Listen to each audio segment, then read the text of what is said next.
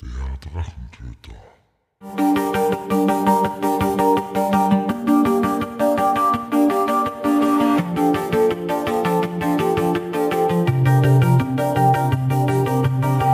Schönen guten Abend, schöne weihnachtliche Zeit.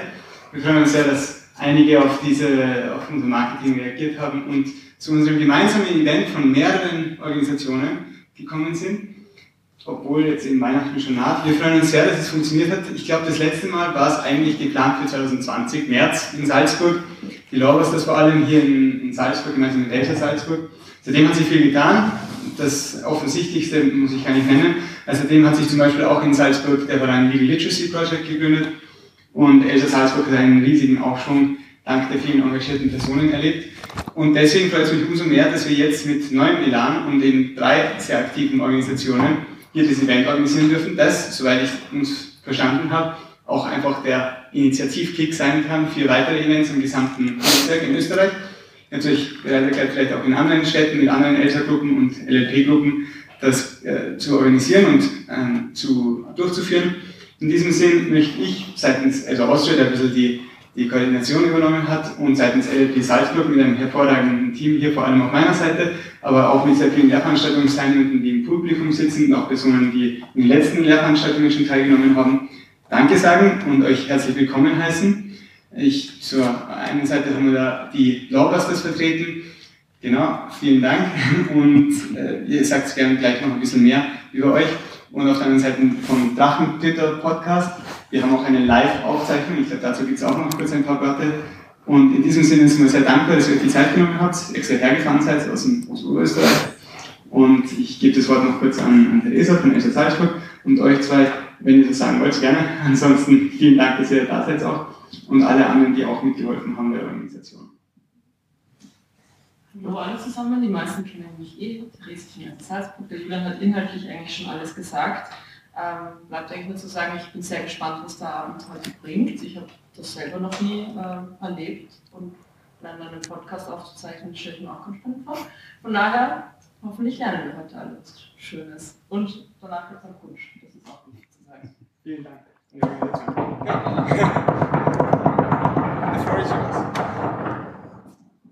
Ja, meine Damen und Herren, wunderschönen guten Abend.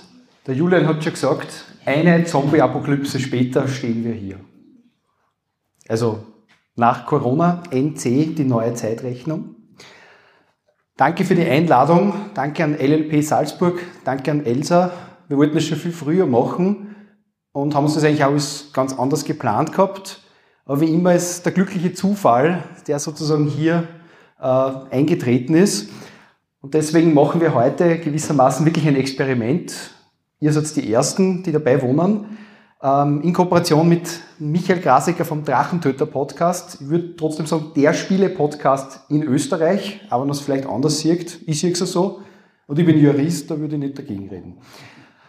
Ähm, auf jeden Fall machen wir heute einen Live-Podcast-Aufzeichnung. Das bedeutet, das, was wir vortragen, wird dann auch im Nachhinein sowohl beim Lawbusters Podcast wie auch beim Drachentöter Podcast entsprechend zu hören sein. Herzlich willkommen, dass ihr aufgrund der Vorweihnachtszeit trotzdem die Zeit gefunden habt. Äh, wir haben uns extra an mitgenommen, falls keiner kommt. Äh, falls wir jetzt wen brauchen, haben wir gesagt, er ist der designierte Zuschauer. Also immer, wenn sich keiner freiwillig meldet, haben wir eh nicht vor, aber trotzdem muss er machen. Ja. Yeah. yeah. Ja. ähm, ja, auf jeden Fall herzlichen Dank von Seiten der Lawbusters, wo ich heute der einzige Vertreter bin von den vier Leuten. Die anderen sind über Österreich verstreut, beziehungsweise haben Kinder und können deswegen nicht herkommen. Ich bin einerseits in Oberösterreich und andererseits habe ich keine Kinder, also zeitlich flexibel und meine Frau hat wahnsinnig viel Verständnis für meinen Beruf. Äh, und meine Beziehung, glaube ich, lebt auch davon, dass ich nicht immer daheim bin. Sagt zumindest, ja. Aber wir führen eine sehr glückliche Ehe. Sie weiß auch, was ein Vertrag ist und so weiter. Egal. Ähm, und ich darf mich also bedanken an Elsa Salzburg, LLP Salzburg und ganz besonders an einen Julian Kessler, der nicht locker gelassen hat und gesagt hat, ihr kommt gefälligst, ja. Und wenn es das Letzte ist, was ich verlange. Ähm, ja, wer bin ich? Magister Michael Lanzinger, ein Überlebender des Jus-Studiums, allerdings in Linz ähm, und mittlerweile auch selbstständiger Rechtsanwalt in Wels oder Verse, wie wir sagen, also W-Ö-S, ganz leicht zum Schreiben. Ähm, und bin dort auf Strafrecht und Cybercrime spezialisiert, insbesondere auf Suchtmittelrecht. Das ist den lokalen Umständen geschuldet. Wir haben immer Schnee, auch im Sommer in. Ich sehe ein paar Nicken wissend. Ja. Also wenn man in 27er kann, in 28er ASMG, kommt man durch. Mehr braucht man auch nicht. Ja, sage ich gerade. Ein bisschen Haftrecht noch, aber egal. Ähm, und wie gesagt, ich bin auch Mitglied der Lawbusters. Unser Motto ist Recht humorvoll und wir versuchen eben Rechtskommunikation. So wie die Science Busters, unsere geistigen Väter und mittlerweile auch Mütter, ähm, versuchen wir eben Rechtskommunikation zu machen. Insofern ergibt sich die Kooperation mit LLP und ELSA wie von selbst und äh, haben auch unseren eigenen Podcast, den Spoiler Alert Podcast, der dankenswerterweise vom Drachentöter auch aufgezeichnet wird, weil wir selber das technisch nicht so ganz hinkriegen. Ähm, ja, und damit damit genug von meiner Seite, mein Forst, und äh, darf kurz an dich zur Vorstellung übergeben, der Drachentöter. Danke. Also ich bin im wahren Leben Techniker. Nämlich genau für diese Dinge, für Audiotechnik weniger, aber für die Computer und diese kleinen Dinge des Alltags, für ein ziemlich großes Unternehmen mittlerweile in Österreich. Aber mein Hobby ist Rollenspiele, Rollenspielvariationen, Brettspiele, Kartenspiele genauso und ich habe einen großen Kreis an Bekannten, was betrifft an Künstlern und Künstlerinnen. Und deswegen mache ich diesen Podcast. Und damit wir das heute relativ gut über die Bühne kriegen, habe ich ein paar Mikrofone mitgenommen, keine Angst, primär bei mir und bei ihm. Und ja, ihr merkt es an meiner Stimme, das ist das erste Mal live vor Publikum. Weil was macht man beim Podcasten? Man sitzt zu Hause oder bei irgendwen auf einem Café, trinkt, quatscht und schneidet den ganzen Schwachsinn aus, den man vielleicht verzapft, der dann nicht in der Folge sein sollte. Und darin sind wir Weltmeister. Weil bei der letzten Folge, die ich auch geschnitten habe, waren circa eine Stunde Schwachsinn von drei Stunden Aufzeichnung. Also ja. Nur ganz kurz, äh, wir haben geplant circa 90 Minuten. Von den 90 Minuten werden es wahrscheinlich dann eh 60 bis 65 Minuten in die effektive Folge hineinschaffen. Ich wäre wirklich, wirklich, wirklich erfreut, wenn sich irgendwer meldet und sagt, ich hätte gerne eine Frage. Wie das auf einer Uni ausschaut, keine Ahnung, ich bin das erste Mal seit ungefähr 20 Jahren wieder von der Uni. Und von daher hätte ich gesagt, gehen wir gleich mal zum ersten Thema, nämlich, wie schaut's aus? Ganz genau. Ähm, wie schaut aus? Also, Michael, der Krasi, hat das schon gut erklärt. Und wir gehen ins Thema und wir haben vier Segmente geplant und wir laden auch gerne ein zum Mitdiskutieren. Äh, wir nehmen uns ganz wichtige rechtliche Probleme an. Ja. Vielleicht nur ganz kurz, zuerst, ich mache das immer ganz gern, man, man hört das an meinem Akzent, glaube ich, ganz gut, wie gesagt, Oberösterreich. Ganz kurzer oberösterreichischer Sprachkurs für alle, die nicht aus Oberösterreich kommen. Es gibt GOI, das ist weniger eine Frage wie eine Aufforderung, das heißt, du hast das jetzt zu verstehen. Voll, das ist super. Und voll super E ist die höchste Steigerungsform, die dem Oberösterreicher bekannt ist. Drüber gibt's nichts, muss man dazu sagen. Dann gehen wir mal in medias res. Das ist jetzt nicht österreichisch, sondern das wenige Asterix-Latein, was ich kann. Das erste Segment ist etwas, wo ihr im Just-Studium relativ schnell einmal drauf trefft und das immer so ein bisschen zum Eingrooven mache, wenn ich einmal vortrage. Und ich trage nicht nur vor Gericht vor, sondern zum Beispiel auch auf der Anwaltsakademie. Da müssen die Leute das dann einmal ausholen. Recht und Moral. Genau. Was ist der Unterschied eigentlich zwischen Moral und Recht? Und was verstehen wir eigentlich genau darunter? Das ist eine sehr gute Frage, die mich natürlich jetzt total unvorbereitet trifft. Was würdet ihr meinen? Recht und Moral. Was würdet ihr sagen? Wie unterscheidet sich das? Keine Sorge, es wird auf jeden Fall angerechnet, kein Problem. Ja. So, wir haben, da, wir haben da eine Stimme aus dem Publikum. Wie ist Ihr Name, mein Herr? Ähm, Marcel Wolfgang. Marcel Wolfgang, hallo. Ähm, ja, ich, ich würde mal sagen, ähm, das Recht, was wir allgemein unter Recht verstehen, ist quasi das gesatzte Recht, positiviertes Recht. Die Moral, was wir haben, diese Ableitung aus der Moral, eher aus dem naturrechtlichen, ich weiß, ich darf nicht stehlen, ich soll keinen schlagen äh, und solche Sachen. Also, und die Moral, glaube ich, leitet sich sehr stark vom Naturrecht ab, oder? Ganz genau. Also wir haben jetzt die Meinung, es gibt das gesatzte Recht, das positivistische Recht und dann das Naturrecht. Ähm, das Naturrecht leitet sich aus der Natur philosophisch aus einer höheren Macht. Wir wissen, der Moses war der erste Poster, er hat ein paar Sachen auf Kurznachrichten auf zwei Tablets geschrieben. Die hat er dann mitgenommen und die anderen haben es entsprechend gemacht. Der Martin Luther hat das auch gemacht, der hat auf ein Board gepostet, 75 Thesen und ist dann sofort von der Plattform gesperrt worden. Dann hat er seine eigene Religion erfunden. Tatsächlich ist es so, also es stimmt auf jeden Fall gesatztes Recht, Recht und Moral. Moral sind Sollensbegriffe, die in unserer Gesellschaft entsprechend gelten. Wir wissen nämlich alle, was wir dürfen und was wir nicht dürfen. Ist aber kulturell unterschiedlich. Es gibt nämlich gewisse Dinge, über die sind wir uns überhaupt nicht einig. Es gibt gewisse Dinge, über die sind wir uns sehr wohl einig. Zum Beispiel sind wir uns auf der Welt eigentlich nur über eins einig. Wenn wir so ganz kulturellen schauen, das ist im Wesentlichen, man soll den anderen nicht essen. Das ist das einzige universale Nahrungsmitteltabu. Wenn anderen umbringen, unter gewissen Umständen geht eigentlich aber essen sollte man dann nicht. Die Lisa Eckert hat einmal gesagt, Kriege waren auch wahnsinnig anstrengend, wenn man dann nur zusammen essen müssen, den Feind. Da ging nichts weiter. Kann man so verstehen. Aber Moral, wie gesagt, sind Dinge, die eben, wie ganz richtig gesagt worden ist, nicht dem gesatzten Recht entsprechen. Gibt ein wahnsinnig gutes Beispiel. Ich nehme mal an, ihr fahrt hin und wieder auf Urlaub. So. Ich fahre total gern nach Lignano auf Urlaub. Hausmeisterstrand, wie es immer heißt. Aber mir gefällt es dort einfach. Und wenn ich in Lignano einmal am Strand wirklich eine Action haben will, dann nehme ich Handtuch und lege es auf Sesseln hier und verteile es dort. Weil wir alle wissen, dass ein Handtuch auf einem Sessel eine Reservierung bedeutet.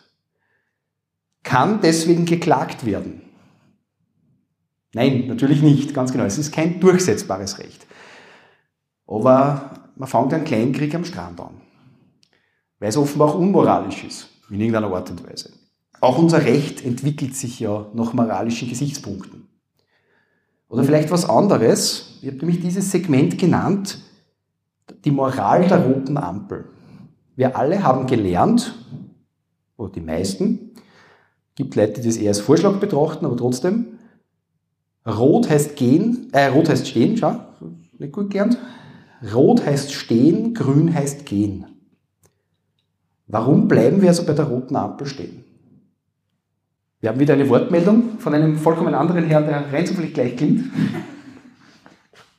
Du hast die Hand so ein bisschen oben gehabt, jetzt musst du okay, auch was sagen.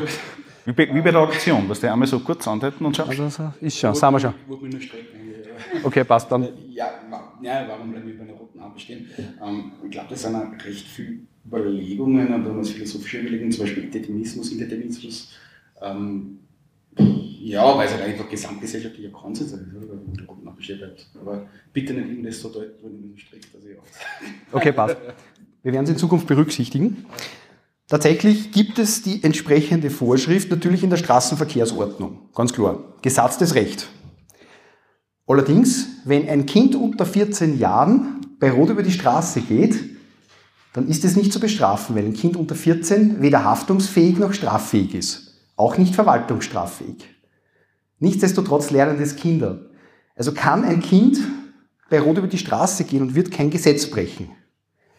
Allerdings lernt das Kind deterministisch von der Moral her, dass es schlecht ist, bei Rot über die Ampel zu gehen. Und zwar deswegen, weil das Kind ein Überlebensmuster hat. Das Überlebensmuster heißt, ich möchte von meinen Eltern geliebt werden. Das ist weniger juristisch, es wäre tiefenpsychologisch. Und das bedeutet, dass das Kind alles tun wird, um den Eltern zu gefallen. Und wenn die Mama sagt, man geht nicht bei Rot über die Straßen, dann tut man das auch nicht. Aber wenn der Papa sagt, hey, du bist noch nicht 14, nicht straffähig, was der, haut schon hin. Darum habe ich auch keine Kinder. Nicht, weil ich meine Kinder gehabt habe und die bei Rot über die Straßen gegangen sind, das möchte ich jetzt da in der Vorweihnachtszeit gesagt haben. Ähm, ich habe das nicht irgendwie live getestet oder sowas, das tut man nicht. Das ist, glaube ich, nicht nur amoralisch, sondern auch strafbar, soweit ich weiß. Ähm, aber trotzdem, das ist die Motivation, warum ich über die rote Ampel nicht gehe, ist eigentlich bei uns alle ein frühkindliches Überlebensmuster. Und deswegen ist es wirklich wurscht, ob das in der Straßenverkehrsordnung steht oder nicht. Weil in Wirklichkeit könnte man die Straßenverkehrsordnung mit dem Gefahrenpotenzial auslegen und könnte sagen, na ja, wenn es drei in der Früh ist und es kommt kein Auto, ja, dann kann ich eh umgehen. Eine Verwaltungsstrafe wird es aber trotzdem sein. Und da brauche ich ja nicht damit argumentieren, es ist ja eh nichts gekommen. Das ist genauso, wie wenn ich sage, beim, was ich, Drogenhandel hat sich eh keiner weh da. Stimmt. Also mehr oder weniger. Sagen auch voll viel für meine Mandanten. So, naja, ich habe keinen umgebracht, oder? Der Richter sagt, stimmt, sonst hätte er mehr Jahre gegeben. ist er so. Also das bedeutet, Moral ist was, was in unserer Gesellschaft verankert ist und Recht ist das, was gesatztes Recht ist. Das bedeutet, das Recht, was im Gesetz steht, im Bundesgesetzblatt. Was im Bundesgesetzblatt veröffentlicht wird, mittlerweile nur mehr online. Wo sich übrigens die sehr interessante Frage stellt, was passiert eigentlich, wenn das Bundesgesetzblatt dabei ausfällt. Also wann die Webseite auf einmal nicht mehr erreichbar ist.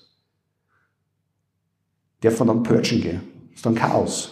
Ja. Es ist übrigens schon mal passiert, ja, vor Corona, VC, ist einmal für gute zwei Stunden das Ries ausgefallen gewesen. Die einzige Möglichkeit, Bundesgesetzblätter zu veröffentlichen. Und mein damaliger Konzipient und ich haben sich überlegt, geht nicht, könnte man eigentlich purgen gehen. Das tun wir sonst halt. So viel zum Neues Wir haben dann auf der Uni Linz einen befreundeten Verfassungsrechtler von ihm angerufen, der hat gesagt, er würde es nicht machen. Er glaubt, dass wir trotzdem nicht purgen gehen dürfen, haben wir es lassen. Aber wir haben gesagt, naja, vielleicht ist dann kein Gesetz mehr anwendbar. Das verbindende Element zwischen Moral und Recht ist eigentlich die Sitte.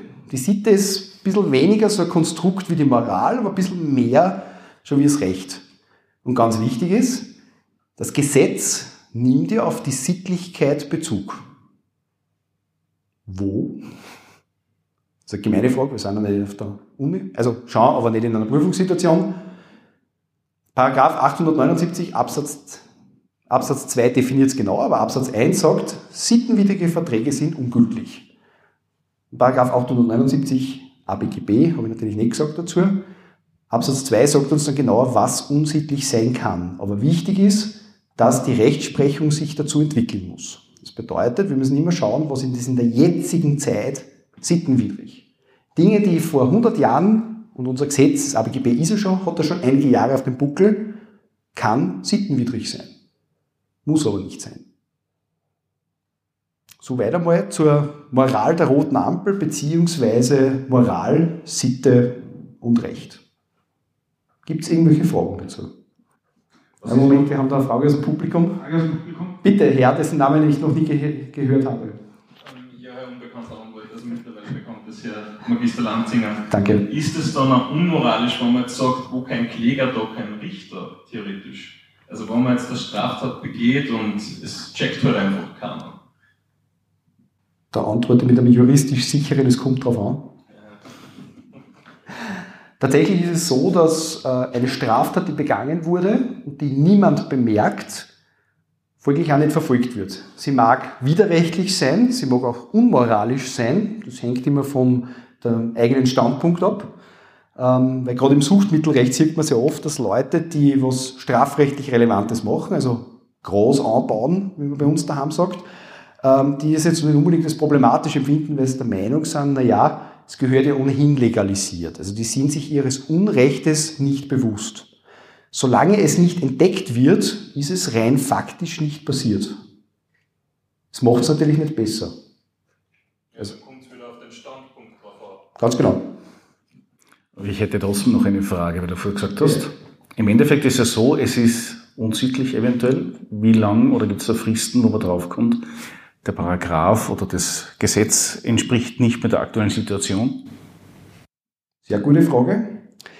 Es gibt tatsächlich einige Paragraphen, die man als totes Recht bezeichnen können, die dann irgendwann einmal auch aus dem Gesetz gelöscht werden. Zum Beispiel die einklagbare Verpflichtung zur Morgengabe ist, soweit ich weiß, bei der letzten Familienrechtsreform einmal putzt worden. Morgengabe, was kennt das wer? Das ist, nachdem man geheiratet hat, nach der Hochzeitsnacht, wenn man wieder nüchtern ist und sich daran erinnert, dann sollte man der Frau ein Geschenk machen. Da hat man irgendwann einmal gesagt, das tut eh keiner mehr. Ich habe es übrigens schon gemacht. Ja. Meine Beziehung beruht auf Angst ein bisschen. Ja. Ähm, ich habe schon gemacht, aber es ist eben die sogenannte Morgengabe, nur die ist mittlerweile nicht mehr einklagbar. Früher war sie einklagbar. Und wir haben zum Beispiel zurzeit das Thema, äh, dass gewisse Paragraphen schlichtweg nicht mehr unserem Rechtsempfinden oder schlichtweg nicht mehr der Zeit entsprechen. Denn zum Aufnahmezeitpunkt diese Woche ist ja was ganz was Wichtiges passiert, also wo alle Strafrechtler mal gefeiert haben. Der Verfassungsrichter hat gesagt, also so einfach dürfen Handys nicht mehr konfisziert werden. Und das ist für uns eine Goldgrube. Also das ist ja, ja, Verfassungsgerichtshof. Problem ist nur, sie haben gesagt, äh, erst ab 2025 wird das gemacht. Jetzt dürfen sie es eh noch machen. Es passt zwar nicht, aber sie dürfen es trotzdem noch machen. was ein interessanter Rechtsbereich ist oder Rechtssituation, aber es ist so. Und äh, es ist auch spannend zum Beispiel, wenn man sagt, äh, wir haben andere Rechts- oder Kulturkreise, weil zum Beispiel jetzt mit dem kommenden Cannabis-Gesetz in Deutschland haben wir eine Entkriminalisierung und bei uns in Österreich sagt man sicher nicht. Alkohol schon, Drogen sicher nicht. Da passiert viel weniger. Stimmt zwar nicht, aber es ist ja so. Das ist, kann man jetzt moralisch dazu stehen, so Cannabis, wie man möchte, aber es ist halt in Österreich verboten. Ich werde sehr oft gefragt, als Suchtmittelrechtler, sind Sie nicht für die Legalisierung? So genau. Ja, warum denn nicht? Sag ich, weil man da ins Geschäft geht. Wenn es nach mir gegangen war, Zucker verboten. Da hat er mir selber gut. Das sieht man jetzt im Podcast nicht. Danke, ja. Bitte so, super Foto. Gut. Schwarz macht schlank, kann ich mir sagen lassen. Gut, gibt es weitere Fragen, Anmerkungen oder sowas? Ist das jetzt ein Strecken? Oder? Ist es jetzt eine, eine deutliche Bitte ums Mikrofon? Ja, bitteschön. Moment. Ich wollte nur sagen, ähm, apropos kein Kläger, kein Buchstabe. Ähm, ich finde eigentlich eine Professor Seiler seine Auffassung sehr gut eigentlich abgeleitet vom Anklagekonsens. Also in der Verhandlung wird eigentlich nur das verhandelt, was angeklagt wurde. Und wenn in der Verhandlung dieser Tatbestand oder dieses Verhalten nicht vorkommt, dann muss sich der Richter auch nicht damit beschäftigen. Oder? Das ist, könnte man das so sagen? Das ist ein sehr guter äh, Input, danke. Genau, Anklagegrundsatz oder im Zivilverfahren der Grundsatz des Vorbringens. Also ich, nur das, was wir aktiv, also entweder die Staatsanwaltschaft oder die Prozessparteien, äh, in das Verfahren einbringen, das kann auch Gegenstand der Entscheidung sein. Darum haben wir zum Beispiel beim Strafverfahren dann zum Schluss die Verlesung des Aktes, wo ich mir auch gegen die Verlesung gewisser Aktenstücke aussprechen kann. Man kann theoretisch auch den Richter zwingen, ähm, wenn man nie wieder an dem Gericht verhandeln möchte, dass er einen Akt vorliest. Und ich habe Akte zurzeit mit 3500 Seiten. Ist ein gutes Geld, wenn man noch Stundensatz abrechnet. Muss man ganz ehrlich sagen. Also sollte man aber nicht machen. Aber ja, tatsächlich. Also das ist ganz, äh, ganz spannend. Wir haben ja auch die Problematik, dass die Staatsanwaltschaft, wenn sich im Hauptverfahren eine weitere Straftat ergibt, man die auch ausdehnen muss, weil man sich sonst verschwiegen hätte. Und dann kann das auch nicht mehr angeklagt werden. Gut, ich glaube, jetzt haben wir uns lang genug mit diesem Segment beschäftigt. Aber ich würde sagen, wir bleiben ein bisschen im Zivilrecht. Und gehen weiter zum nächsten. Und zwar gelten die Gesetze, die wir jetzt von der Moral unterscheiden oder unterschieden haben, auch für Tiere. Es gab im Mittelalter Strafprozesse gegen Tiere. Ich glaube nicht mehr im Mittelalter, sondern, hat man letztens ja gesagt in einem Podcast, wo ich dabei war, ähm, sogar, glaube ich, in die späten 90er oder sowas. Indien, glaube ich, war das, oder? Ja. Wo man einem Elefanten den Prozess gemacht hat. Ähm, was mich dann zur Frage bewegt hat, gibt es dort eigene Tieranwälte, weil es gibt ja Tierärzte, ob man dann Veterinärrecht studiert oder wie schaut das aus? Und keine Ahnung, kann man noch Füßen abrechnen, also 1000 Füßler mehr Stundensatz wie Pferd oder so, keine Ahnung. Und wann Pferd haben wir uns halt auf der äh, Herfahrt unterhalten, wenn ich Pferderecht mache, kann ich dann auch Einhörner vertreten, Pegasi, Zentauren und so weiter, oder muss ich da sozusagen äh, beim Pferd bleiben? Maultier. Maultier, Querschnittsmaterie. Der hat auch schon im Auto gut gezogen eigentlich, danke. Also die Frage ist, gelten Tiere oder gelten die Gesetze für Tiere? Jetzt wissen wir, wir unterscheiden im Recht, das ist zutiefst zivilrechtlich, unterscheiden wir zwischen Rechtssubjekten, also alles, was Träger von Rechten und Pflichten sein kann, und Rechtsobjekten, das ist alles andere. Also die Sache gewissermaßen. Und wir wissen, dass im österreichischen Recht zumindest es an sich nur zwei Formen der Rechtssubjekte gibt nämlich die natürlichen Personen, also Menschen, und die juristischen Personen. Es wird mittlerweile übrigens immer spannender, nicht weil wir glauben, dass bald Außerirdische landen, wo wir dann übrigens auch das Problem hätten, wo sind die? Außer nicht von da, aber das ist glaube ich wurscht.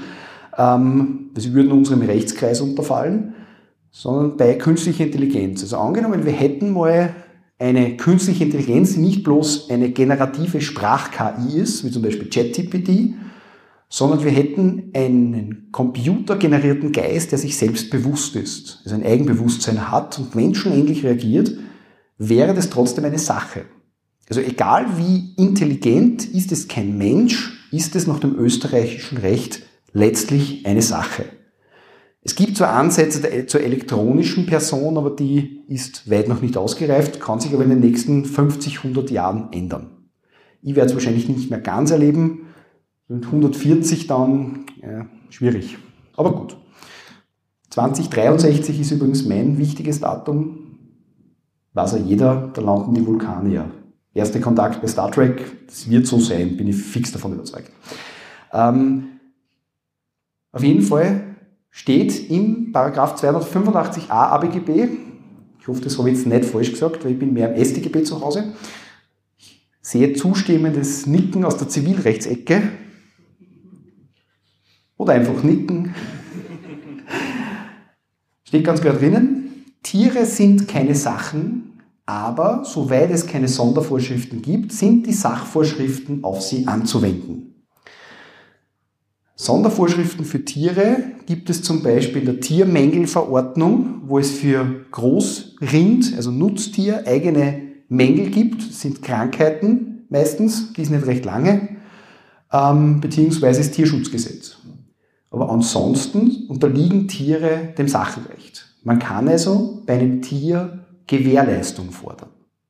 Aber sagen, wenn das Tier einen Mangel hat, dann kann man natürlich sagen, ja, man kann das Tier zurückgeben, also Widerruf, Vertragsauflösung beziehungsweise weniger Verlangen, also Vertragsanpassung sozusagen. Eine Analogie zum Eherecht ist übrigens ausgeschlossen. Also wenn der Ehemann mangelhaft ist, dann kann man ihn nicht wieder zurückgeben. Das ist Ware gekauft wie gesehen oder geheiratet wie gesehen. Das ist ganz wichtig. Güter war für Kinder, oder? Ja, tatsächlich. Nur sich die, Das ist der Vorteil vom Kotzen. Kotzen kann man in der Früh ausstellen tut man es mit Kindern, steht man schnell in der Kronenzeitung. Kommt auch dann die Jugend, also äh, Jugendgerichtshilfe oder so, Jugendhilfe ist blöde Geschichte. Ja. Nicht, weil es schon viele meiner Mandanten probiert hätten, aber gewisse Ideen waren, glaube ich, einmal oder zweimal schon da. Ähm, das bedeutet, Tiere, generell Tiere, unterliegen eben grundsätzlich dem Sachenrecht, außer sie sind besonders geschützt. Sie sind also auch nicht vom Strafrecht umfasst. Es gibt aber insbesondere im Rahmen der schweren Körperverletzung und bei der fahrlässigen schweren Körperverletzung eigene Vorschriften, soweit ich mich erinnere, äh, wo es eben auch darum geht, dass ich mit einem gefährlichen Hund, sind in diesem Fall meistens Hunde, äh, entsprechend auch äh, hier einen Schaden anrichten kann. Also ein Tier als problematisches Werkzeug, als Kampfhund mehr oder weniger verwende. Soweit einmal zu Hunden natürlich. Aber warum sind dann Katzen deklarativ Overlords und Herr unserer Häuser? Man muss mal grundsätzlich sagen, es heißt ja immer so schön, Hunde haben Herrchen, Katzen haben Angestellte. Jeder, der eine Katze hat oder einen Kater hat, weiß das. Der Thorsten Sträter, wunderbarer äh, Kabarettist, hat einmal gesagt, hätten Katzen opponierbare Daumen, sie würden uns wegen Eigenbedarf aus der eigenen Wohnung klagen.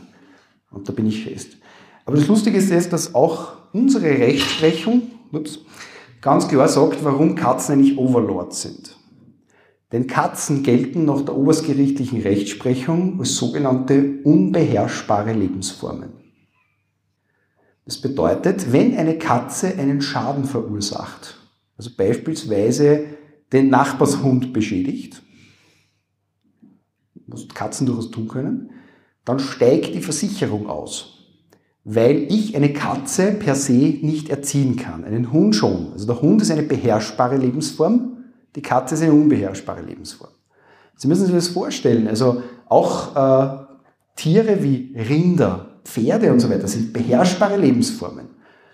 Aber eine Katze, die eindeutig kleiner ist wie ein Pferd, selbst wenn es ein Maine ist, die sind unbeherrschbar. Ähnliche Judikatur gibt es, soweit ich weiß, bei Enten. Enten sind auch eher unbeherrschbare Lebensformen. Ich könnte Ihnen da einige Geschichten erzählen vom Uniteich in Linz, also wo sich ganz schiere Szenen abgespielt haben. Hühner zum Beispiel sind eher wieder beherrschbare Lebensformen. Also denken Sie daran, wenn Sie das nächste Mal Ihre Katze sehen, die ruhig schläft und vielleicht oder vielleicht auch nicht irgendeine Verschwörung gegen Sie ausheckt. Sie ist eine unbeherrschbare Lebensform. Sie sind einfach wirklich unsere Overlords. Gibt es dazu Fragen übrigens? Was ich sagt, sagt wäre, ich habe einen Salamander zu Hause und würde das jetzt auch ganz gern wissen, ist er unbeherrschbar, der Salamander? Keine Salamander, deren Trennen, keine Ahnung, was die Mehrzahl von Salamander ist eigentlich. Salamandrennen wahrscheinlich. Ja, äh, wir haben eine Frage. Moment, ich komme zu Ihnen. Ja, der andere. Der zweite, Moment, kommt dann zu Ihnen. Jetzt sind wir schon gespannt, was ist am Uni-Teich in Linz passiert. Ähm, der Uni-Teich in Linz, der war lange Zeit ein bisschen unrein, sage ich jetzt einmal. Und ich glaube fest daran, dass diese Enten eigentlich keine Enten waren, sondern nur ein mutierter Auswuchs von irgendeinem Fisch, der uns so irgendwie, also das ist entweder ist der Atomreaktor drunter gewesen oder irgendwelche Mutanten. Also ich kann mir das nicht anders erklären. Jetzt ist er relativ rein. Wir haben jetzt also ein das Teichwerk heißt das, glaube ich. So ein Schiff bewegt sich halt nicht, aber es ist gutes Kaffee drinnen. Also so ist er jetzt. Und man kann jetzt auch mit dem Boot drauf fahren, aber früher haben wir immer gesagt, nicht eingreifen. Schon gar nicht dringen und nicht eingreifen. Gibt es auch eine Frage da? Ja, Oder eine Anmerkung? Na, wegen Wellensittiche. Das ist eine räumlich beherrschbare, oder? Würde ich auch sagen. Also wir haben jetzt die Frage Wellensittiche, räumlich beherrschbare Lebensform, ist eher beherrschbare Lebensform. Aber es kommt, glaube ich, auch sehr stark auf die Dressurfähigkeit an. Also ob man ein Tier dressieren kann und Katzen und dressieren ist, glaube ich, schwierig, sind wir uns einig, oder? Ist unstreitig, wie man so schön sagt. Sonst noch Fragen, Anmerkungen? Nicht auf einmal? Ja, bitte. Ab wann ist ein Kind keine unbeherrschbare Lebensform mehr? Das kommt drauf an. Also Kind, unbeherrschbare Lebensform. Bei Kind, also Kinder sind ja Rechtssubjekte, auch wenn sie sich nicht immer so aufführen, wissen wir alle. Wir waren ja selber Kinder, irgendwann einmal. Und äh, Kinder haben ja, also bei Kindern äh, macht man das eigentlich nicht mit der Unbeherrschbarkeit, ähm, auch nicht mit Zähmung oder sowas, üblicherweise. Da behilft man sich einfach mit der Teilrecht, also mit der Teilgeschäftsfähigkeit, weil wir ja, also quasi unter sieben Jahren haben wir eigentlich de facto eine Geschäftsunfähigkeit. Ausnahme ist der sogenannte Wurstsemmel-Paragraph. Äh, also dürfen kleine Geschäfte des täglichen Lebens entsprechend abschließen, Eis kaufen und so weiter. Und dürfen übrigens, das ist für Weihnachten immer sehr wichtig, dürfen auch Geschenke annehmen zu einem gewissen Grad. Sonst dürfte ich ja rechtlich gesehen einem Kind unter sieben Jahren nicht schenken. Was eine wahnsinnig spannende Angewesenheit ist. Weil dann reden wir wirklich über Unbeherrschbarkeit unter dem Weihnachtsbaum. Ähm, dann haben wir diese Sache mit 14 und dann 18 mit der Vollrechtsfähigkeit, also der Vollgeschäftsfähigkeit. Die Frage ist eigentlich, warum mit 14? Warum haben wir mit 14 eine Teilrechtsfähigkeit oder Teilgeschäftsfähigkeit? Das leitet sich, soweit ich das verstanden habe, sehr stark aus dem Umstand ab, dass früher viele Personen einfach um mit dieser Zeit die Lehre begonnen haben und trotzdem dann selbstständig geworden sind. Interessanterweise ist der Lehrvertrag ein Ausbildungsvertrag, der gerade nicht von dem oder der 14-Jährigen alleine unterfertigt werden darf. Und da müssen die Erziehungsberechtigten ebenfalls äh, entsprechend unterzeichnen, sonst ist er ungültig. Weil man eben hier sagt, das ist eine zu wichtige Entscheidung. Und dann, wie gesagt, Vollrechtsfähigkeit mit 18 Jahren. Ähm, ob jeder, der 18 ist, deswegen beherrschbar ist, das ist wieder eine andere Frage, muss man dazu sagen. Ja. Bei Männern zum Beispiel sagt man immer, die ersten 30 Jahre der Kindheit sind die schlimmsten. Ja, da bin ich schon entwachsen, aber mir ist noch was eingefallen. Äh, wir haben früher mal so das Thema gehabt mit 21 Jahren Großjährigkeit. Ist das noch relevant? Gibt es das noch? Fällt das da rein? Na, tatsächlich ähm, 21, also früher war man tatsächlich mit 21 Jahren erst volljährig. Das ist aber lustigerweise genau, wo ich gerade Matura gemacht habe. Ähm, also ich bin auf der Matura-Reise quasi volljährig geworden. Also vom Alter her sonst eh nicht. Äh, vor allem nicht auf der Matura-Reise. Ähm, aber da haben sie das damals geändert. Das war im Jahr, also war vor tausenden von Jahren in Wirklichkeit. Äh, ich glaube 2000 habe ich maturiert. Also vor unvordenkbarer Zeit. Vor Christi, gell? Was? Vor Christi. 2005. Nein, vor Covid. Ah, vor Covid. Vor Covid, nicht vor Christi, ist ja nicht deppert. Ja. Du weißt, mit welchem Auto das haben Ja. Jo. Ja, gut, sind wir uns einig. Das ist gar kein, übrigens keine gefährliche Drohung, sondern nur eine milieubedingte Unmutsäußerung. Ganz wichtig. Aber dazu ein anderes Mal. Ähm, na, aber tatsächlich Großjährigkeit, wo ist zum Beispiel 21 noch relevant? Es gibt nämlich diese Altersschranke tatsächlich noch, und zwar im Strafrecht, weil das Jugendgerichtsgesetz, also ich bin ab 14 Jahren bin ich strafbar, dann unterfalle ich bis 18 Jahren als Jugendlicher dem Vollanwendungsbereich des JGG. Da haben wir quasi einen Voll- und Teilanwendungsbereich, wie wir sonst nur im Mietrecht kennen. Ähm, bis dorthin bin ich quasi Volljugendlicher und nachher bin ich junger Erwachsener zwischen 18 und äh, 21. Das heißt, das Jugendgerichtsgesetz ist nur mehr teilweise anwendbar, was übrigens seit kurzem wirklich relevant geworden ist, muss man dazu sagen. Ähm, und zwar wegen der Neufassung des Paragraph 207a StGB. Kennt ja jeder aus. Ähm, ja, um ein bisschen Frohsinn in diese vorweihnachtliche Vorlesung zu bringen, äh, ich mache auch viel Sexualstrafrecht. Und Paragraph 207a StGB ist Kinderpornografie. Und da ist mit 1. Äh, Dezember 2023 äh, ist der Paragraph massiv äh, verschärft worden aufgrund von einem Burgschauspieler, dessen Name nicht genannt werden soll. Also wir haben da ein bisschen eine Anlassgesetzgebung, ähm, weil irgendwie die Politik uns offenbar nicht glaubt hat, dass wir das in der Juristerei eh schaffen. Und da ist die Grund, das Grunddelikt war früher 0 bis 3 Jahre.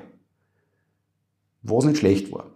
Mittlerweile ist es sechs Monate bis drei Jahre. Also wir haben eine Mindeststrafe eingezogen. Und es ist ja so, dass grundsätzlich, wenn ich bestraft werde, kommt das ins Strafregister hinein.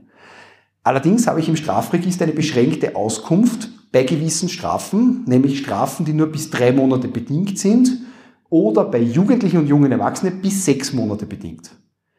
Das bedeutet, früher mit dem alten Strafrahmen konnte ich theoretisch auch bei einem Erwachsenen, also über 21, sagen, naja, das, was er getan hat, war zwar nicht in Ordnung, der gehört verurteilt, aber er macht eine Therapie und so weiter. Das ist einfach Verteidigungstaktik, äh, deswegen auch wertfrei zu sehen.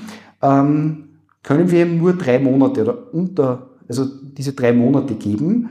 Und das hat funktioniert. Und dann war das beschränkte Auskunft. Das war vor allem für Personen 22, 23 sehr relevant. Mittlerweile ist es so, dass das rein faktisch nicht mehr möglich ist. Sondern jetzt ist es nur mehr so, wenn ich einen jungen Erwachsenen habe, dann kann ich sozusagen den Richter mehr oder weniger versuchen zu überzeugen, geben Sie ihm bitte nur sechs Monate, weil dann steht es nicht im Strafregister drinnen, das noch außen ist. Das ist etwas, was durchaus eine Sache ist. Was auch interessant ist, ist das, äh, wir haben jetzt plötzlich eine große Menge an Bildern. Also wir haben eine Art Grenzmenge eingezogen, die es sonst so nur im Paragraph 27 und 28a Suchtmittelgesetz gibt. Also große Menge, übergroße Menge und so weiter. Das ist wirklich was, das wird uns in den nächsten Jahren noch durchaus beschäftigen. Und auch die Richter sind über diese Neuregelung nicht ganz glücklich, weil es eben sehr stark Anlassgesetzgebung ist. Aber wieder etwas zurück zu einem heiteren Thema. Gibt es noch Fragen? Bitte? Wie wäre das jetzt beim Fallbeispiel, wenn man jetzt annimmt, dass drei Jugendliche in einem Fitnessstudio die Spinte aufbrechen und dann die Autoschlüssel herausstehlen und dann mit den Autoschlüsseln quasi durch die, sagen wir mal, Welser Innenstadt fahren und einen Sackschaden von mehreren tausend Euro verursachen. Wohlgemerkt, alle sind nur zwölf Jahre alt. Fragst du einen Freien oder? Ja, ja, natürlich. Okay. Ähm, ja, tatsächlich, also wenn diese Personen erst zwölf sind, wo man in Oberösterreich durchaus schon in der Lage sein kann, ein Auto zu lenken. Ich sehe Zustimmung. Ähm, nein, ist er so, ja. Ähm, dann haben wir natürlich das Problem, dass eine Bestrafung nach dem Strafgesetzbuch rein faktisch nicht möglich ist. Und wir haben auch keine Haftung. Also eine Haftung, also ein Kind unter 14 Jahren ist auch nicht haftungsfähig, außer es besteht eine entsprechende Haftpflichtversicherung für das Kind oder es ist aufgrund der wirtschaftlichen Situation der Eltern anzunehmen, dass ein ausreichender Haftungsfonds da ist. Das geht dann schon. Ja. Es gibt aber im Strafrecht sogenannte Vormerksysteme, wo man dann äh, mit Kindern, also mit Jugendlichen in diesem Alter dann auch die Richter Gespräche führen und einer auch die Folgen ihres Tuns verdeutlichen. Aber das ist natürlich ein Problem. Ja. Sobald die 14 sind, äh, haben wir in dem Fall, glaube ich, äh, unbefugtes Inbetriebnehmen von Fahrzeugen. Das müsste Paragraph 136 StGB sein, wenn ich mich jetzt nicht ganz täusche, den habe ich nicht so oft. Du hast zustimmendes Nicken, ja. Zustimmendes Nicken, wissendes Nicken natürlich, perfekt, wunderbar. Aber das sind, also es gibt gewisse Paragraphen, die hat man öfter, so zwei, also 83, 84, so Körperverletzung ein bisschen, 127, so Diebstahl und so weiter, ein bisschen Raub, viel SMG natürlich, dann anfänglich 201 bis 212, das sind so die, die man nicht so gern macht, ähm, aber für andere Sachen, die hat man oft sehr selten. Also es gibt da Paragraphen, die habe noch nie gehabt. So ganz ausgerissene Geschichten. Sonst noch wer? Okay. Nachdem du ja vorher gesagt hast, es gibt so spannende Themen wie mit die drei Monate oder sechs Monate, wo halt dann das vorgemerkt ist, gibt es noch andere Themen, die da hineinkommen können, wo man aufpassen muss? Das ist in der Praxis nämlich auch ganz spannend, dass, also ich mache ja Strafrecht, falls es noch nicht aufgefallen ist. Es ist oft sehr spannend, ähm, dass man oft mit dem Urteil am wenigsten zu kämpfen hat. Dass das Urteil das ist, was den Mandanten am wenigsten stört. Das ist vor allem im Suchtmittelrecht ganz interessant, weil man muss sich Folgendes vorstellen, gerade in Wels, und das ist auch in Salzburg nicht anders, es ist auch in Linz nicht anders, in Wien wahrscheinlich auch nicht, wenn man Suchtmittelrecht hat, also verkauft, anbaut und so weiter in größeren, also über der haushaltsüblichen Menge, sage ich immer, also alles, was so über 100 Gramm ist, ist ein Problem. Beim Groß, also Cannabis weniger Problem bei 100 Gramm, Kokain mehr, muss man sagen. Also kostet auch viel mehr. Also 100 Gramm Kokain muss man sich schon mal leisten können. Groß haben viele Leute wirklich angebaut. Ähm, man geht relativ leicht in Untersuchungshaft.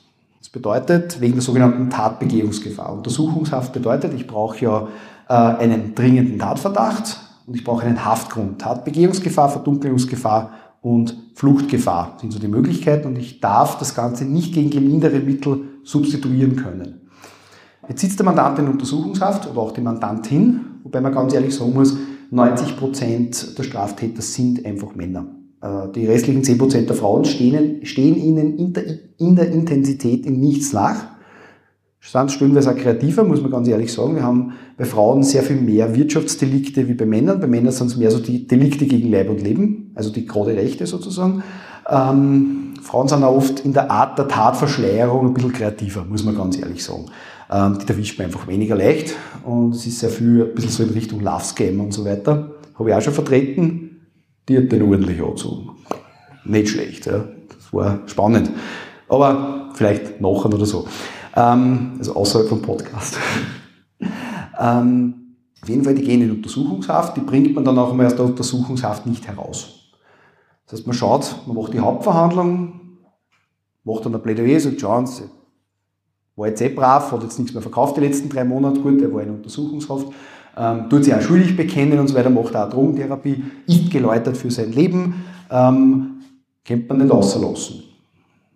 Manchmal sagt der Richter, ja, passt, der war heute heimgehen. Ist super. Das Problem ist nur, also der Mandant hat das Haftübel verspürt und ist jetzt wieder ein freier Mann und eine freie Frau. Aber er hat ganz andere Probleme. Das heißt, die Strafe da rein faktisch schon abgesessen. Es gibt andere Probleme. Problem Nummer eins, der sogenannte Verfall. Ich sehe auch etwas nicken. Was ist der Verfall? Der Gesetzgeber sagt im Strafgesetzbuch, Verbrechen soll sich nicht lohnen. Das bedeutet, alles, was durch das Verbrechen erlangt wurde, insbesondere Geld, muss an den Staat gezahlt werden. Da gibt es sogar eigene Exekutionsmöglichkeit. Das bedeutet, wenn jemand Drogen verkauft hat und da ein gutes Geschäft gemacht hat, dann muss er nicht nur den Gewinn, sondern die Einnahmen, wurscht ob er die noch hat oder nicht, muss er die abgeben. Das ist mal das Erste. Dann kommt das Finanzamt, weil man hat es natürlich nicht versteuert. Nein, es ist ein freies Gewerbe. Also rein steuerrechtlich gesehen ist es ein freies Gewerbe. Auch wenn es illegal ist, aber es ist ein freies Gewerbe. Das heißt, ich muss es aber nicht anmelden, oder? Gibt da Leute, die das machen, die erwischen es relativ schnell. Ist zwar die ehrliche Variante, aber ist blöd. Das ist so ein bisschen wie mit dem, wie mit dem äh, BMW zum AMS fahren wegen Geld wegen der Notstandshilfe, da kommen sie relativ schnell drauf, dass da was nicht stimmen kann, so ganz. Also, dass da man Nebeneinkünfte hat, sage ich jetzt einmal. Ja. Und das ist einmal das erste Problem, also der Verfall. Die zweite Problematik ist Paragraph 7 Führerscheingesetz. Bei Paragraph 7 Führerscheingesetz sagt nämlich in Absatz 3, also es sagt grundsätzlich im Absatz 1, als verkehrsuntauglich gilt jemand, wo aufgrund bestimmter Tatsachen angenommen werden kann, dass er sozusagen für den Verkehr eine Gefahr ist. Bestimmte Tatsachen, Absatz 3. Und in bestimmten äh, Tatsachen steht in Absatz 3 in einer Ziffer, ich glaube, das müsste die Ziffer 11 sein, wenn ich mich nicht täusche, eine Verurteilung nach 28a SMG. Also vollkommen wurscht, ob der jemals mit dem Auto gefahren ist, also ob der das groß ausgeliefert hat mit dem Auto. Ähm, er wird den Führerschein verlieren. Und wir reden hier nicht von Monaten, nicht von Wochen, sondern wir reden von Jahren.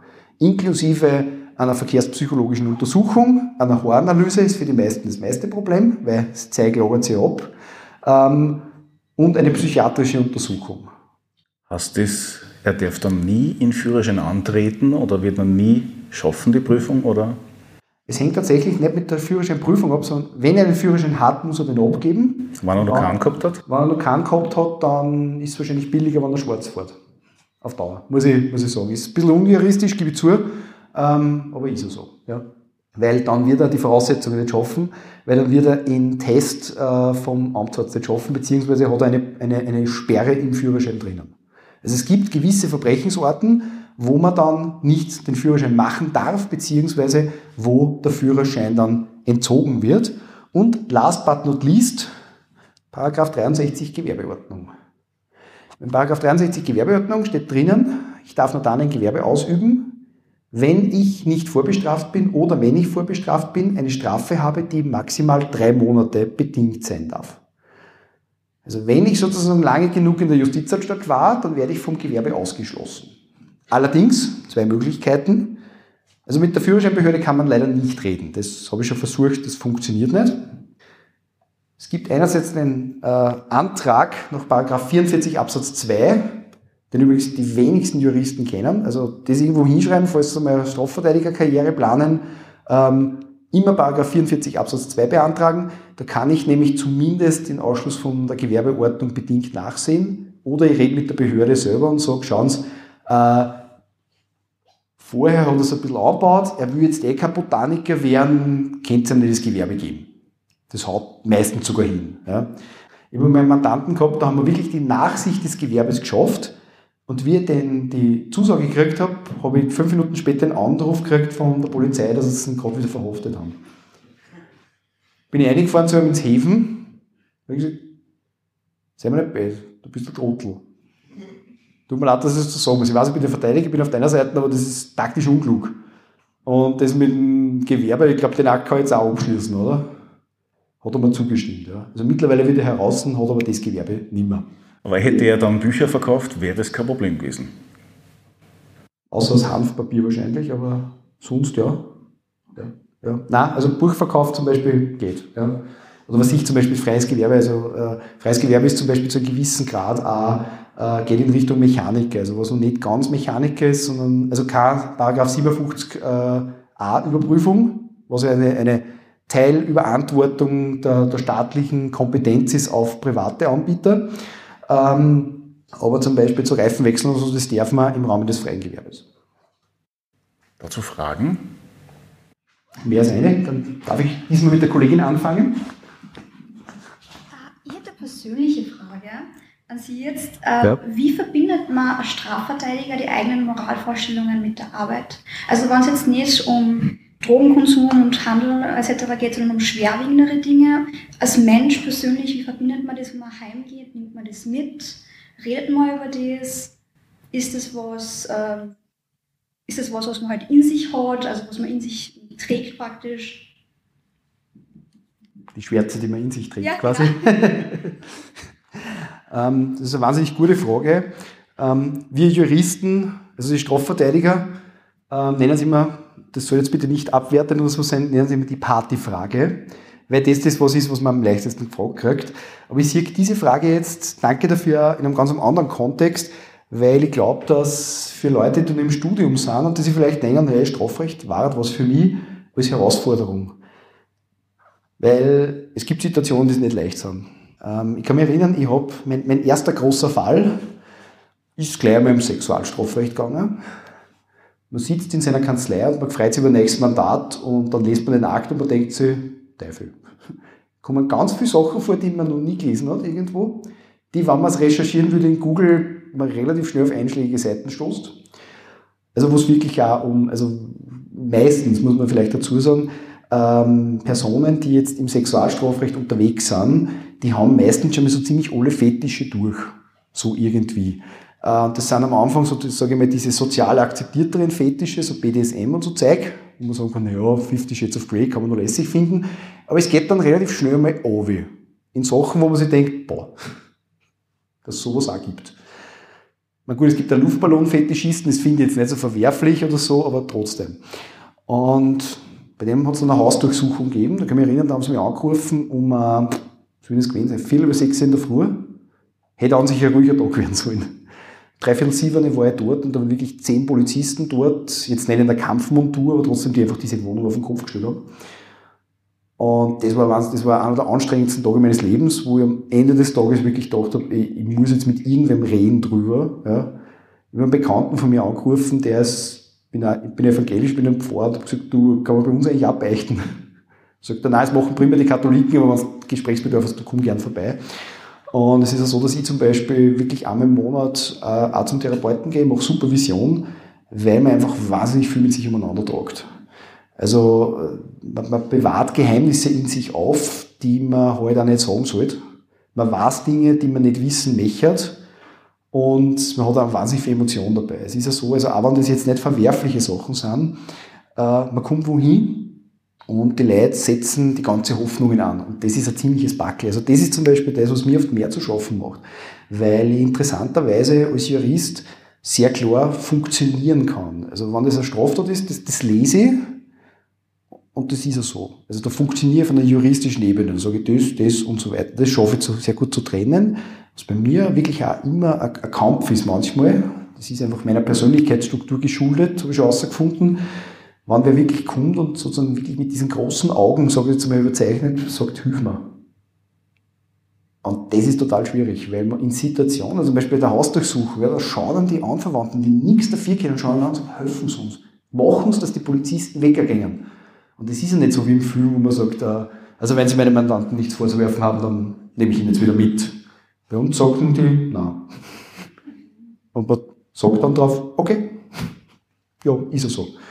Und das ist schwierig. Also, wo ich schon gesehen habe, wo, da, wo wer als erstes Mal verhaftet wird, ja, wo sich der von seiner Frau trennt, wie gesagt, sind meistens Männer, und man steht daneben und man weiß, man kann nichts jetzt. Also, da ist einfach wahnsinnig viel emotionale Arbeit dahinter. Und gerade im Strafrecht geht es oft wahnsinnig wenig um das Recht an sich. Weil in Wirklichkeit ist es so, war es oder war es nicht. Also, diese tollen Subsumptionen, die wir auf der Universität haben, die sind super, wenn man es lernen muss. Aber in der Praxis sind die oft relativ irrelevant. Sondern da geht es nur darum, wie gehe ich mit meinem Mandanten um. Und es gibt natürlich sehr schwere Fälle. Und von der Moral her bin ich einfach der Meinung, also ich das ausgesucht, dass die Leber bewusst mit dem, dass das jetzt nicht auch, auch Schattenseiten hat. Also ich habe mich auch bewusst für das entschieden, sonst würde ich es nicht machen. Und äh, schau, dass ich einfach auch drüber rede, mit, mit Leid, was ich total wichtig finde, also auch mit Kollegen und so weiter. Und bin auch der Meinung, dass wer machen muss.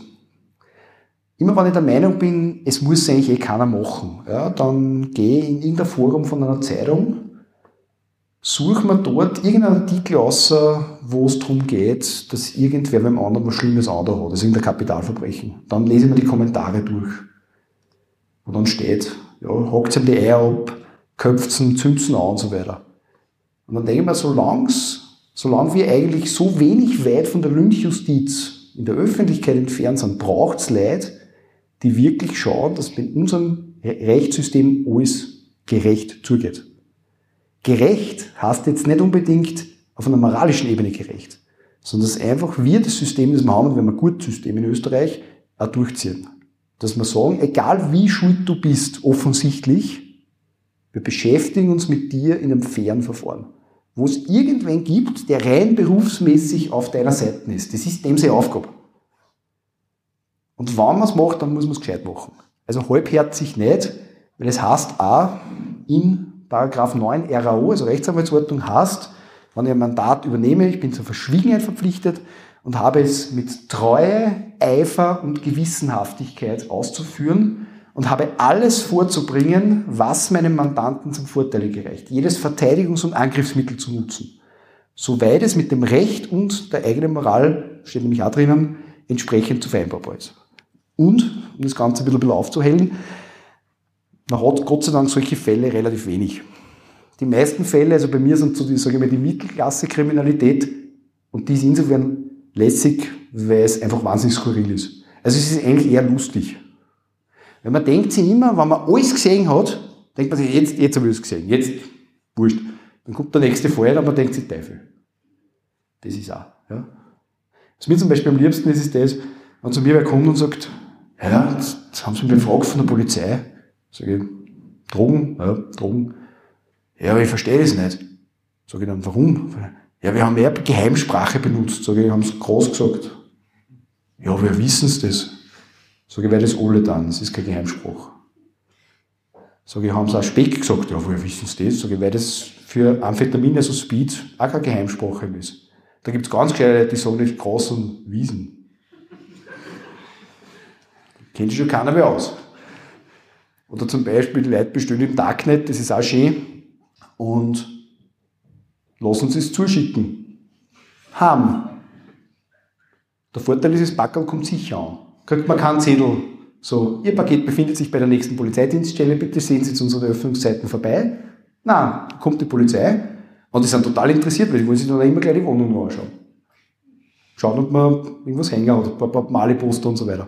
Es gibt aber natürlich auch noch den Begriff Tennis spielen, was natürlich super ist, wenn man keinen Tennisschläger hat. Tennis spielen, Rundenschwimmer, Mhm. Und nicht nur wegen einem Backel haben schicken für Suchtmittel, es geht auch mit Geldwäsche oder Fake-Geld drucken. War ja gerade erst vor kurzem in der Zeitung, wo sich ein junger Bur einfach nur ein paar Euro schicken hat lassen, weil er ein bisschen angeben wollte. Tja. Aber ich glaube, sie waren auf einer Seite bedruckt, oder? Da ist dann aufgefallen. Das ist Künstlerpech, sage ich jetzt einmal. Äh, war nicht nur eine zweite Person, die du fragen wolltest? Eine Person, die du nie aufgezeigt hast. ist damit die Frage, habe ich es beantwortet oder gibt es noch Nachfragen? Nein, das Das ist- interessiert persönlich, eben weil, es- weil wir halt jetzt studieren und ich habe mir zuerst gedacht, ja, Rechtsanwalt super, Strafverteidiger, wow, und dann haben wir gedacht, nein. Ich muss ganz ehrlich sagen, also vielleicht, ich finde, dass das Rechtsanwalt sein, also selbstständig sein, ist eine der genialsten Möglichkeiten, die man hat. Aus mehreren Gründen. Aber lassen Sie mich kurz ausholen, ich, ich vergesse Sie nicht. Ich darf die Frage zurückstellen, hat mein Professor damals immer gesagt, Sie haben, oder ihr, wenn ich das so sagen darf, habt nie wieder die Chance, euch wirklich von Grund auf zu erfinden. Ein eigenes Logo, einen eigenen Namen, einen eigenen Charakter. Wie wollt ihr sein? Wie wollt ihr Leid vertreten? Wo wollt ihr Leid vertreten? Wie macht ihr das? Und dann zum Gericht gehen und wenn man dann, muss man ganz ehrlich sagen, gewinnt, das passiert hier und da, ja. Ich meine, es ist sehr oft, sage ich immer, die solide Silbermedaille hinter der Staatsanwaltschaft. Ähm, ja, es ist, das habe ich mir ja gefragt, sagt, du, wie war es? Ich, du, solider zweiter Platz. Äh, manchmal ist der dritte Platz, das ist dann wirklich deppert.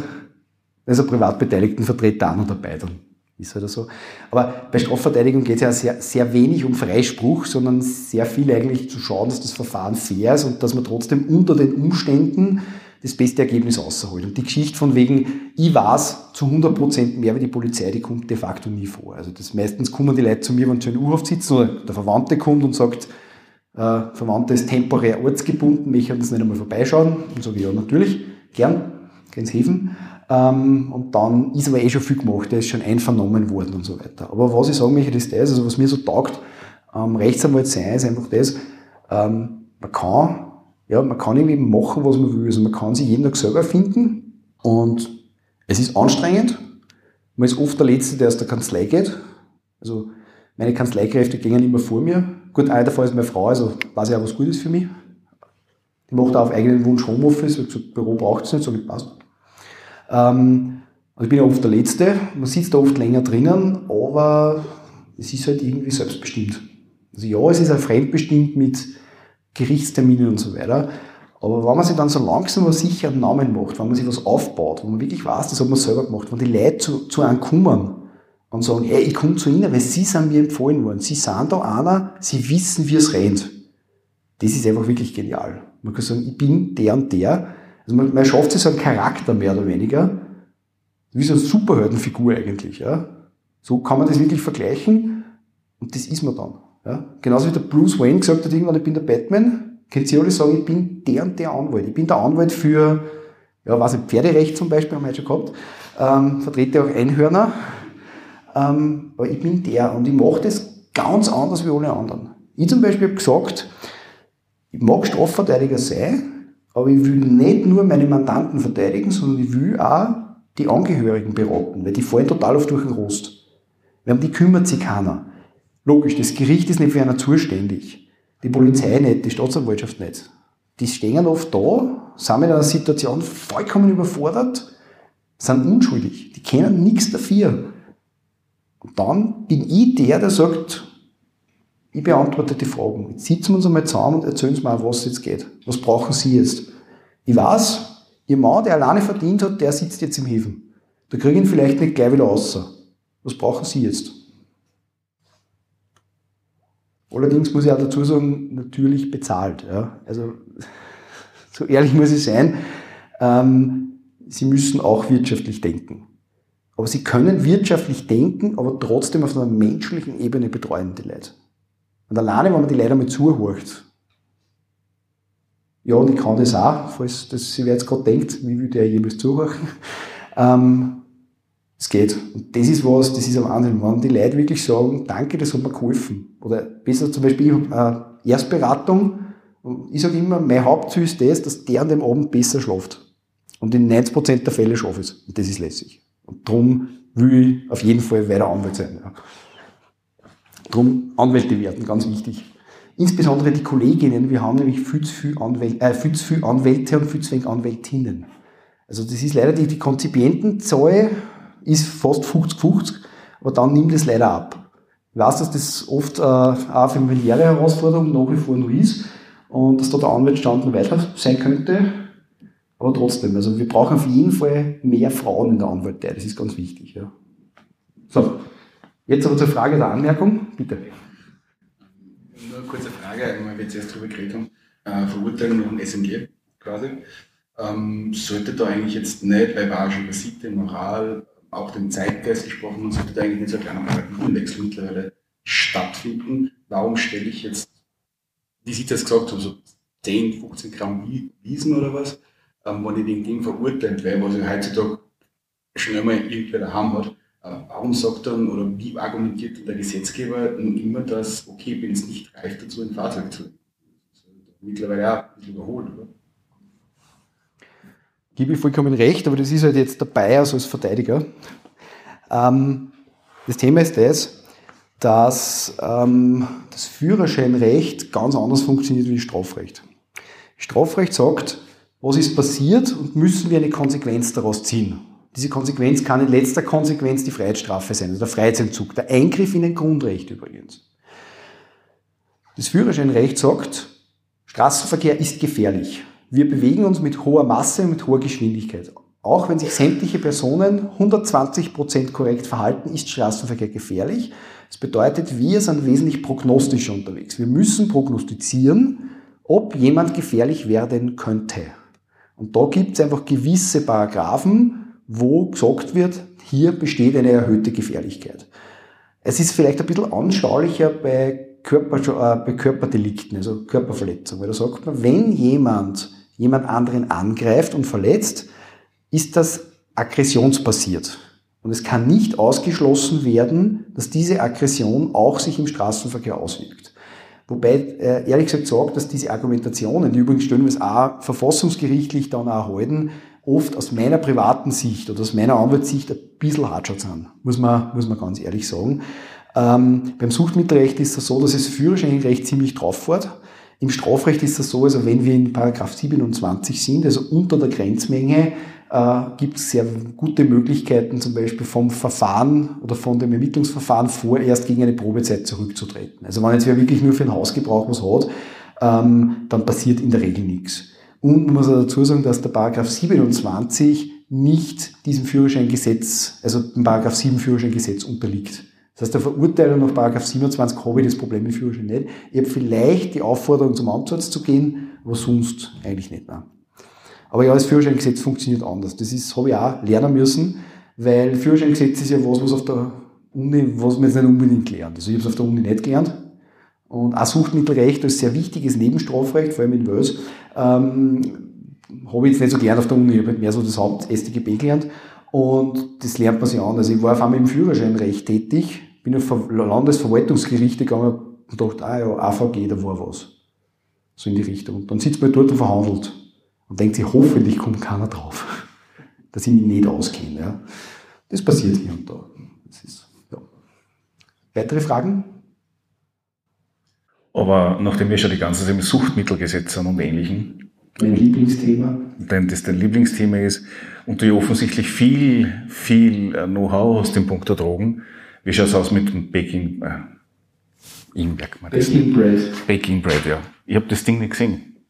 Breaking Bread. ja.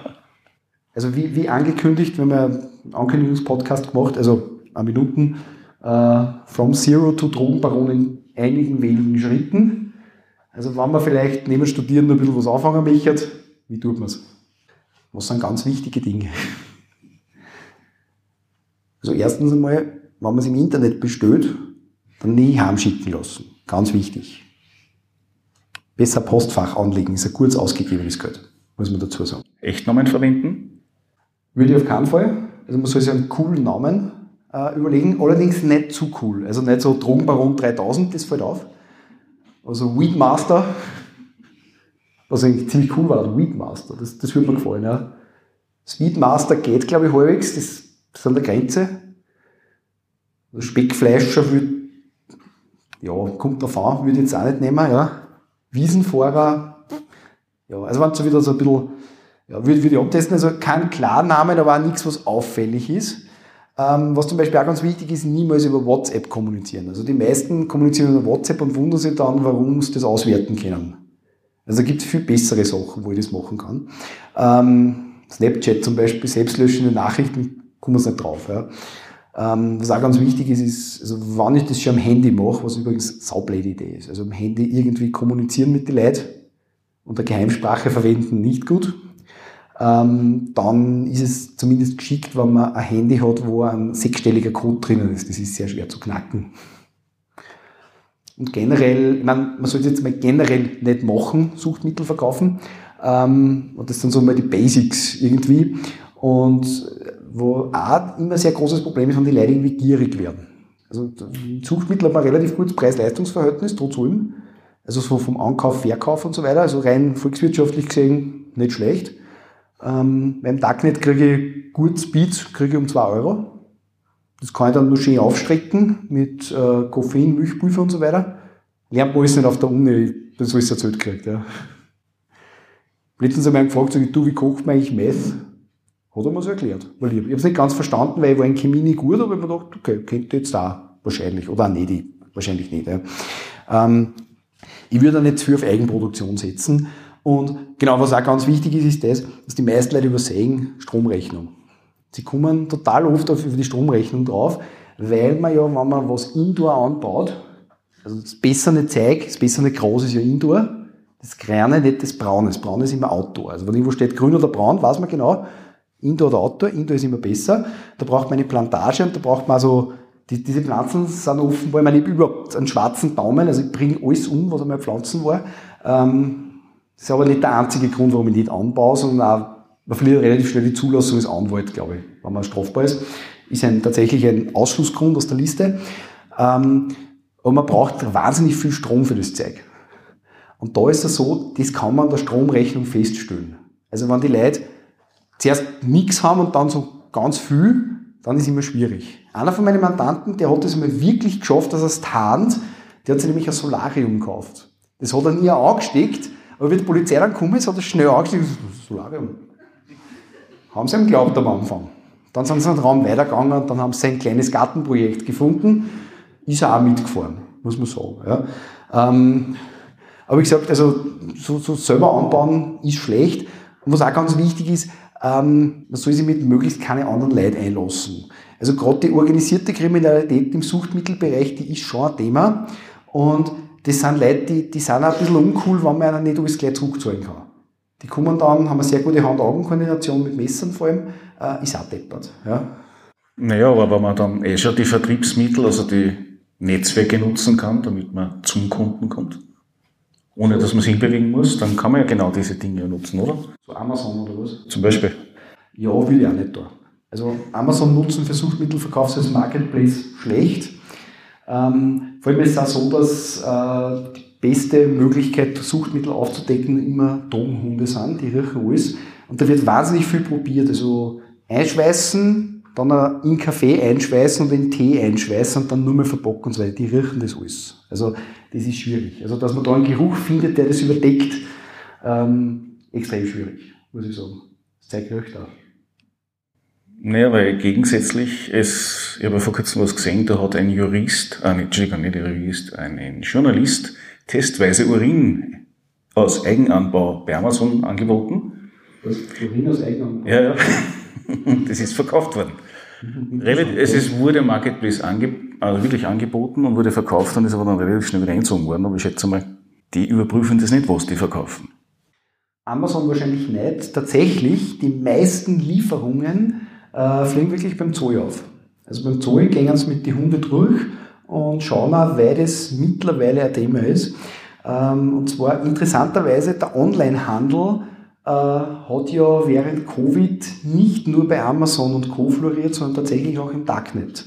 Also wir haben auf einmal um ja, mindestens 50-prozentig mehr äh, Leute gehabt, die im Darknet bestellen. Ja. Also dieses alte Credo, fahr nicht fort, kauf im Ort, ähm, haben dann viele nicht mehr berücksichtigt, weil auch viel einfach in Parks verkauft wird, die waren einfach alle zu.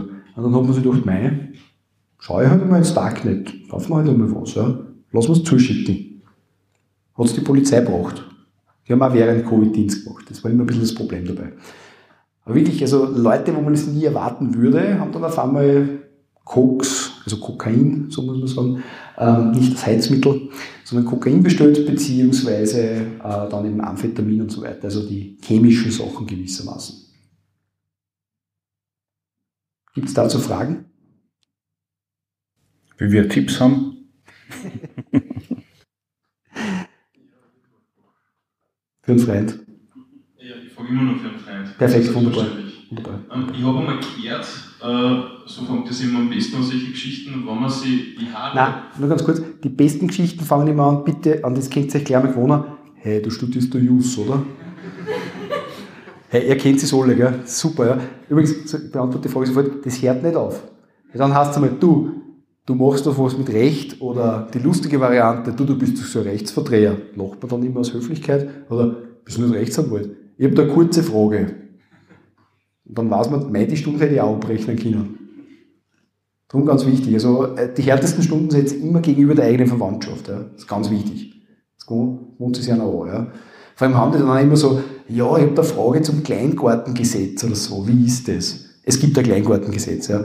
Aber ja, also Verzeihung, bitte. Daher. Ich stelle das einfach immer gleich voran, quasi in Stundensatz, weil dann fragen sie eh nicht mehr. Kostet 240. Nein, die Frage war, ähm, quasi, ich habe mal gehört, wenn man jetzt quasi, Sie hat gemeint, mit dem Haartest, wenn man sich die Haare leicht lang genug, dass man dann halt das nicht mehr nachweisen kann, dass man mal auf THC positiv war. Und wie ist das dann mit den Laboren in Österreich? Ist das dann überhaupt zulässig, wenn man sich die Haare bleicht, dass das dann nur als Test gewertet wird? Das ist sogar eine ziemlich gute Frage, weil voll viele Leute, wenn sie mit einem, einer Haaranalyse konfrontiert sind, bleichen sie nämlich die Haare. Ähm, das ist jetzt weniger Suchtmittelrecht, auch, aber mehr Führerscheinrecht. Und zwar deswegen, das geht von Oberösterreich aus und verbreitet sich in ganz Österreich. Früher hat man Urintests gemacht. Urintests sind Momentaufnahmen. Mittlerweile macht man Haaranalysen. Haaranalysen sind deswegen super. Das menschliche Haar wächst ungefähr einen Zentimeter im Monat und dadurch kann man den gesamten Suchtmittelkonsum über gewisse Zeit nachweisen. Also die perfekte Abstinenzkontrolle und vor allem sind diese Tests genauer wie die Urinkontrollen. Also die Urinkontrollen können tatsächlich falsch positiv anschlagen. Bei der Haaranalyse ist das nicht möglich. Das Ganze wird in Österreich durchs FTC gemacht, das Forensisch-Toxikologische Institut in Wien, ähm, wo das im Prinzip mehr eingeschickt wird, also auch von den Behörden und so weiter. Und da ist tatsächlich so, wenn ich mir die Haare bleiche, also es steht ja immer drauf, wenn ich eine Haaranalyse machen muss, ich darf mir die Haare nicht schneiden, logisch, ähm, weil man nämlich nur das Haupthaar heranziehen kann. Also man kann auch andere Haarbereiche heranziehen, äh, die werden aber fast nicht genommen. Also nur wenn es kein Haupthaar gibt, konzentriert man sich auf andere Bereiche, weil die auch unterschiedliche Wachstumsgeschwindigkeiten haben oder auch kontaminiert sein können. Das bedeutet aber dann auch, wenn ich jetzt dem vorbeugen möchte, rasiere mir jeden Tag den Kopf. Und am besten alle anderen Körperstellen. Brauchst du dafür einen Freien oder was? Sieht man jetzt im Podcast nicht. Äh, also, na tatsächlich, man nimmt primär das Haupthaar. Also bei Männern kann in Ausnahmefällen auch das Brusthaar genommen werden. Bei Frauen weiß ich es nicht. Wegen am Brusthaar, oder was? ich wollte mich jetzt bewusst auf das nicht einlassen. Ja. Ähm, aber nein, ich habe nämlich, das sind so Dinge, da, da sagt dann der Mandant, na fragen Sie mal, ob man da nicht andere Haare, also ein bisschen in die tieferen Regionen also quasi die lockerten, ähm, nehmen könnte. Ähm, nein, es sind Fragen, die man kriegt. Drum, immer wenn man glaubt, man hat alles gesehen, kommt der nächste Mandant einer. Und man fragt dann auch. Man ruft die Behörde und denkt man, mei, man kann es einfach rechnen. Uns nimmt sie die anderen auch, und die sind aber auch recht freilich in Wels, die kennen wir ja schon, und sagen, nein, nur Haupthaaren. Wieder zurück, sagt, nein, nur Haupthaar, die anderen Glockerten.